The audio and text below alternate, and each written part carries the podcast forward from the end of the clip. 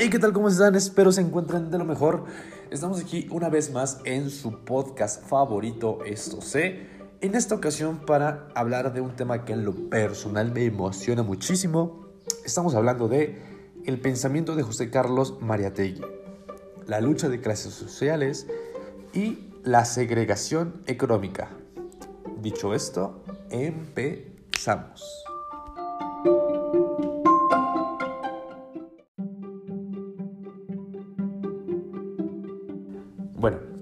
Primero hablaremos de quién fue José Carlos Mariategui. Él fue un escritor, periodista, filósofo, político peruano y en este episodio hablaremos sobre la postura ante la pedagogía, la lucha de clases y la segregación económica. Eh. José Carlos Mariategui abordó la cuestión educativa en su vastedad y complejidad, sin que ello fuera en desmero de su profundidad analítica ni la amplitud comprensiva de sus reflexiones, que siempre ubicaron la educación en relación dialéctica con los procesos sociales y económicos concretos de su contexto histórico, ¿okay? Lo que, algo que pues tenemos conocimiento, que la educación siempre va de la mano de la situación política de un país y la situación económica. Eh, José Carlos Meretegui ya nos ha hablado de estos conceptos, este vínculo que existía entre estas dos áreas. Y pues bueno, empezamos con el área pedagógica. Él reflexionó sobre la educación primaria, la educación artística, la laicidad, la libertad de enseñanza, métodos pedagógicos, condiciones de trabajo docente y analizó experiencias de reformas educativas de otros países latinoamericanos. A ver, vamos con el tema de educación.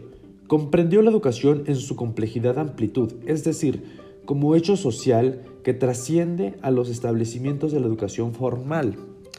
Eh, los temas. Este hablaba de el problema editorial, la representación de la vagancia y la reforma, y la reforma sexual. Eh, estamos hablando que el, el tema del sexo, la sexualidad, ha sido un tema complejo para plasmar en libros. ¿Por qué? Porque un libro no tiene esta conexión con el estudiante. Eh, sabemos que hay libros de literatura, poesía, que, claro, nos provocan emociones, es lindo. Eh, de hecho, ese es el fin, provocar emoción en el lector. Sin embargo, cuando hablamos de libros educativos, estamos hablando de que las personas, muchas ocasiones, no estoy diciendo que todas, pero la mayoría, y más en México, la mayoría de las personas que realizan los libros de texto para primaria y secundaria, son personas que en su vida, en su vida, se han parado en un salón de clases. Por lo mismo, no tienen idea de cómo manejar la información, los temas. Y el docente tiene que hacer, eh, convertirse en un todólogo para poder explicarlos de manera mejor. Vamos a hablar de su principal preocupación Profundiza el análisis de la cuestión universitaria, llamando la atención de que se trata de un problema indosociable del problema general de la educación y se ocupa el problema general de la educación.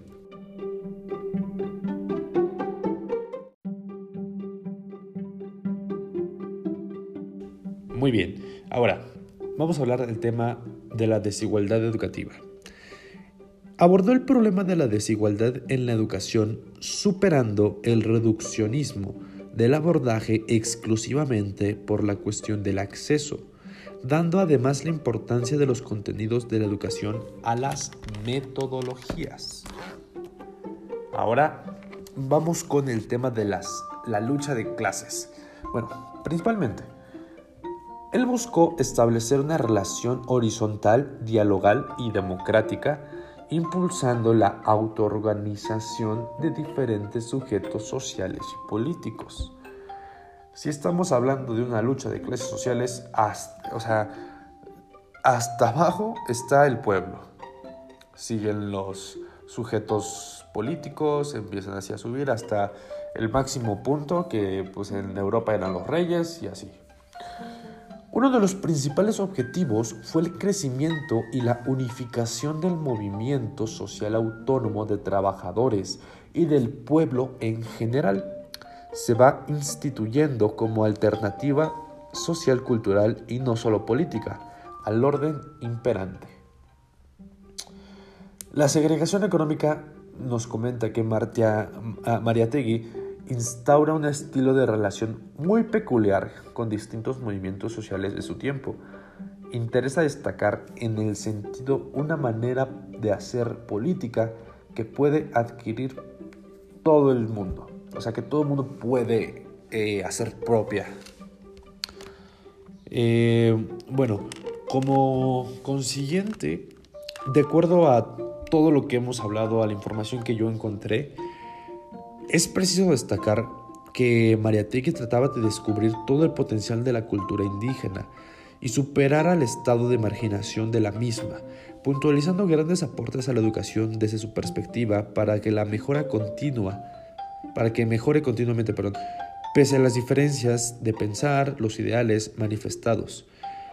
Eh, por su parte, sin ser un pedagogo, mucho de su aporte fue creando paso para el avance manifestando características contribuyentes al análisis de la desigualdad, que hasta el día de hoy continúa siendo una problemática en el área escolar. Sin embargo, las cuestiones mantienen su relevancia en tal año.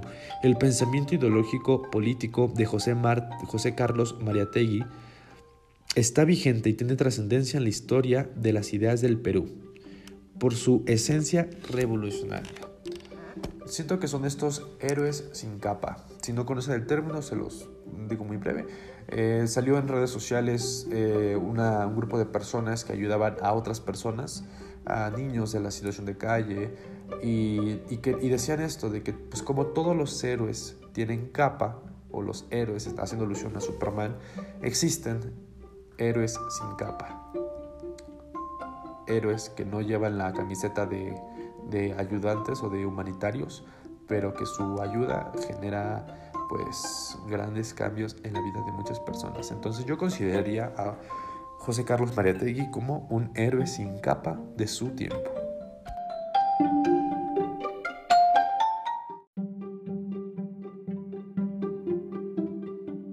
Y esto ha sido todo por el día de hoy. Espero que les haya sido de gran importancia esta información, que les sea muy útil. Eh, espero que les haya gustado el episodio, lo que hablamos de José Carlos Mariategui, que les haya servido en verdad. Y pues yo me despido. Hasta aquí mi reporte, Joaquín, y nos vemos en el próximo episodio. Chao, chao.